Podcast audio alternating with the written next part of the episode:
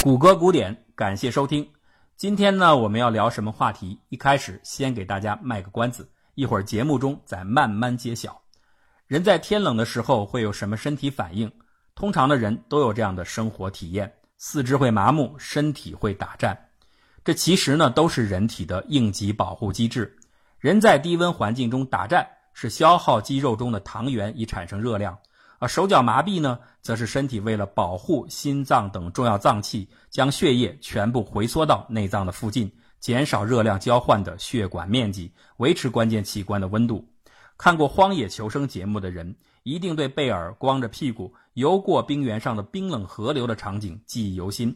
贝爷只要一过河，就要立刻运动，跑步、做俯卧撑，特别是活动手指，就是为了避免。长时间的低温引起肢体末端缺血坏死，而带来永久损伤，这就是冻伤的主要原因。在朝鲜战争中，中国志愿军士兵的大量非战斗减员，还包括一些联合国军士兵的受伤，都是由此类冻伤引起的。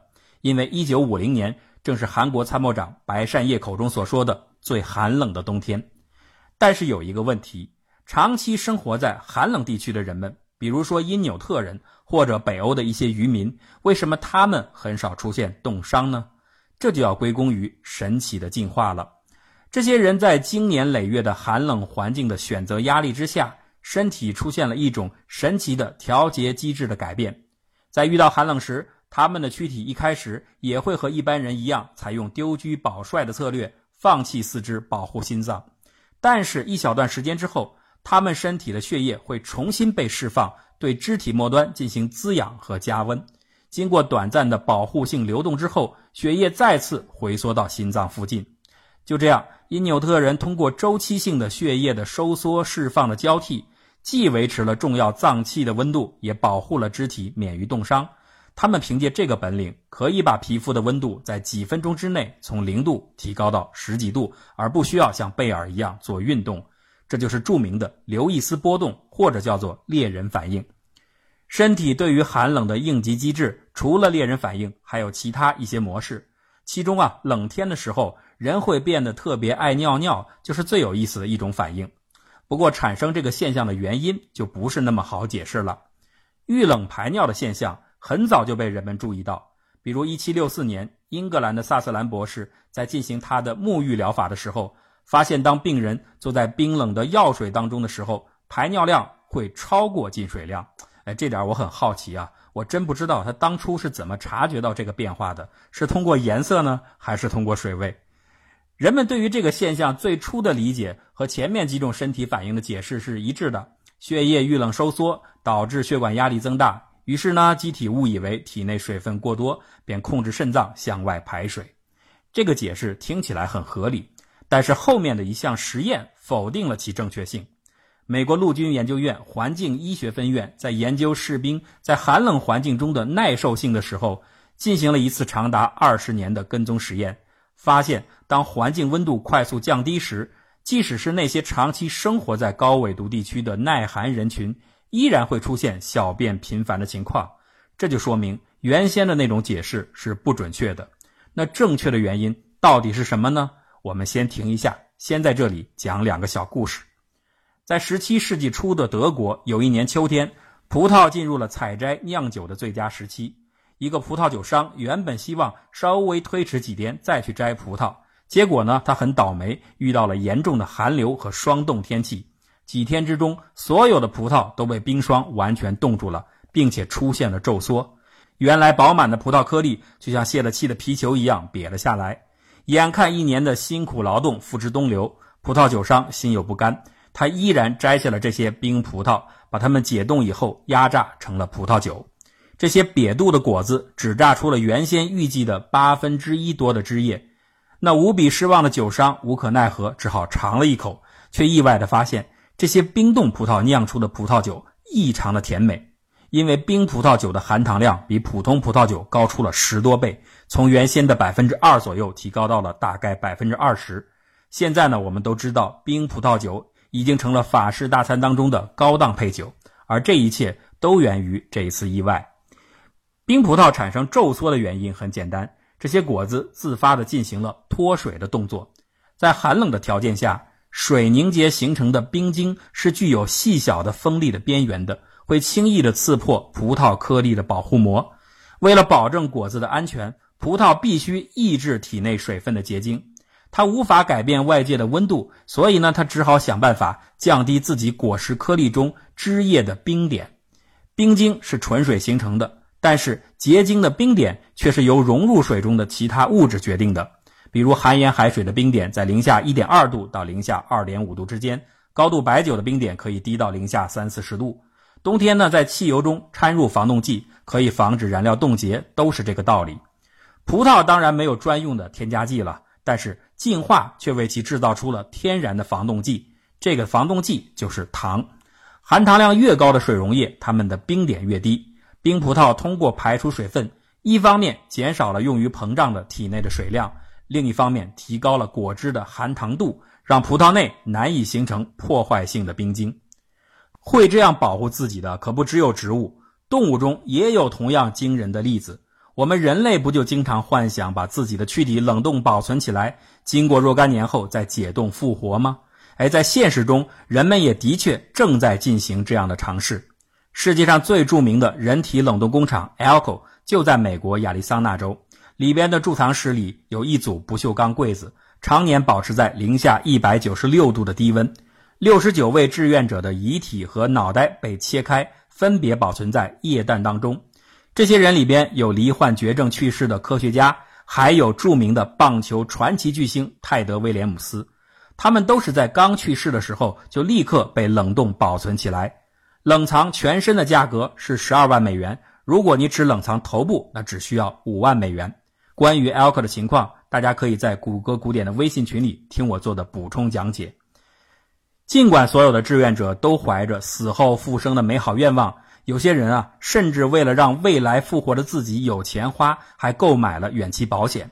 但是技术面真实的情况却是，不要说整个人的保存，即使是在器官移植时，能够有效保障器官的生物活性的冷冻技术依然很弱小。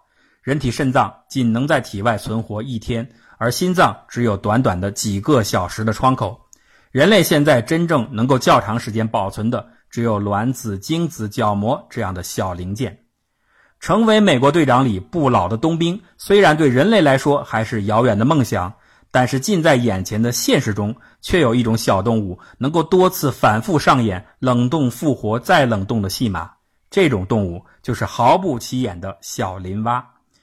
上个世纪八十年代，加拿大渥太华的化学家肯什多瑞有一次和助手去野外收集研究用的林蛙标本。不小心呢，把标本落在了汽车后备箱里边。当天晚上正好遇到了严寒天气。第二天早上醒来，多瑞就发现车里的林蛙都已经变成了冰凉棒硬的冰坨子。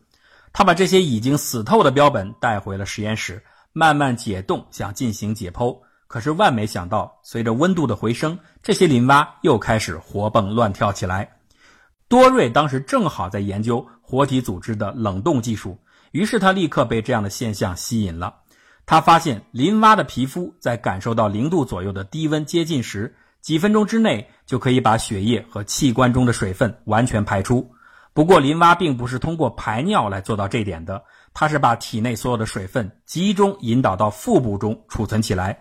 与此同时，肝脏释放出大量的葡萄糖和糖醇物质，使得血液含糖量迅速提高数百倍。经过这些调节，林蛙的体液充满了高糖的防冻剂，极大的降低了身体的冰点。那集中在腹内的水分呢？由于肚皮的韧性和弹性极强，并不惧怕结冰。相反，这个肚子形成的大冰坨倒成了一个天然的冰箱，把林蛙的脏器全部包裹起来。脏器内的水分早已经彻底排干，不会被结晶的锋刃给破坏。它们隐藏在肚皮的冰箱中，可以有效的保证几个月的活性。当然了，即使经过这样的调节，林蛙的关键部位总还是会有少量的积水的，有可能会造成一些破坏。但是依靠大量的纤维蛋白这种天然凝血因子，这些微小创伤可以及时得到修复。以上就是林蛙的冷冻复活术的独门绝技。两个故事讲完了，植物和动物似乎有一个共同的本领：排出水分，降低冰点，避免伤害。把这一切联想到天冷时人会更多的小便，是不是一下子就明白了这种现象产生的原因？哎，的确，通过排尿提高身体含糖量，进而降低器官中血液的冰点，很可能就是遇冷尿频的主要原因。但是这个推理游戏到这里还没有完，我们梳理一下其中的关键词：糖、尿、伤害。这三个词能够让你想到什么？没错，就是糖尿病。这才是我们今天真正的话题。糖尿病是今天人类健康面临的主要挑战之一。目前世界上糖尿病的患者已经接近两亿，而且患者人数还在飞快增加。糖尿病分一型和二型，因其患者体内胰岛素调节血糖的机制失常而导致高尿糖，故此得名。如果不治疗的话，可能导致脱水、失明，甚至死亡。糖尿病的准确病因非常的复杂，到今天也没有办法完全说清楚。饮食、感染、生活习惯还有居住环境都有一定的影响。但是有一点结论很明确，无论一型还是二型糖尿病都有明确的遗传因素，这点非常的关键。它提示我们，糖尿病最初的起源很可能是人类的祖先引起的。就一型糖尿病而言，在全球范围内，芬兰的发病率最高，瑞典其次，英国、挪威并列第三。此后越往热带地区，发病率越低。再有，在北半球，每年十一月到来年的二月。糖尿病患者会比夏季出现的更多，而且每当每年温度开始降低的时候，就有许多儿童被诊断为一型糖尿病。还有，美国医疗机构对退伍的美国军人进行了一项跟踪调查，发现二十八万五千七百零五名糖尿病患者的血糖值记录显示，血糖水平会随着温度降低而逐渐攀升，到夏季时则变为低谷。这一切证据都揭示出温度。很可能是糖尿病最重要的一个诱因，严寒地带生活的人群很可能是糖尿病的进化起源。很多医生对糖尿病产生于低温地域人群的进化行为的这种学说嗤之以鼻。他们通常呢会有两个疑问：第一个疑问，为什么严寒地区的人就会进化出高尿糖的身体状态？第二个疑问，一型糖尿病通常会导致严重的酸中毒，甚至早死。在医疗技术不发达的时代，得了糖尿病几乎是必死无疑。那即使有个体因为基因突变产生了糖尿病的基因，只要经过足够长的时间，也一定会因为这些个体的逐渐夭折而被自然选择给过滤掉。怎么会一直遗传到现在呢？回答第一个问题并不困难，刚才的冰葡萄和冻青蛙已经足够解答。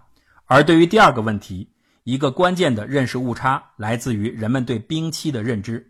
人类在寒冷条件下生活的真实历史，比许多人想象之中的情况地域范围要广大的多，而发生的时间则要近得多。就在上个世纪五六十年代，科学家们还基本一致地认为气候变化是缓慢的，要以数千年为单位计，所以远古的冰期离人类文明是很遥远的事情。这就是地质的均变论。然而到了二十世纪七十年代，情况发生了改变。气候学家在格陵兰岛的冰原上找到了人类气象历史最真实、最详尽的活档案，就是长达数千米的毫无污染和记录偏差的冰芯。此项技术后来不断发展，到1989年，美国科考队已经取得了可追溯至11万年前的冰芯资料。对其分析的结果显示，最后的欧洲大陆的晚冰期酝酿期只用了十多年，而持续时间仅仅有三四年。在这前后的十几年中，水被限制在冰层之下，海平面下降了数百米，森林变成了荒漠。即使在今天的西班牙和葡萄牙，也有冰川的痕迹。整个欧洲大陆上人口大量死亡，考古证据已经充分证实了这点。残酷的生存压力让身体的高糖状态导致早死的隐患成为了次要问题。进化最后选择了冰葡萄的策略来应对严寒。并最终帮助一部分的个体存活下来，与此同时，也把糖尿病的影响留存到了今天。进化是伟大的，但它也是短视的。它从不考虑长远的问题，而只解决眼前的状况。晚冰期在贫瘠的雪原上生存的人们，因为缺乏食物，体内本来就是低糖环境，所以完全可以容忍一段时间的高血糖来换取生存的几率。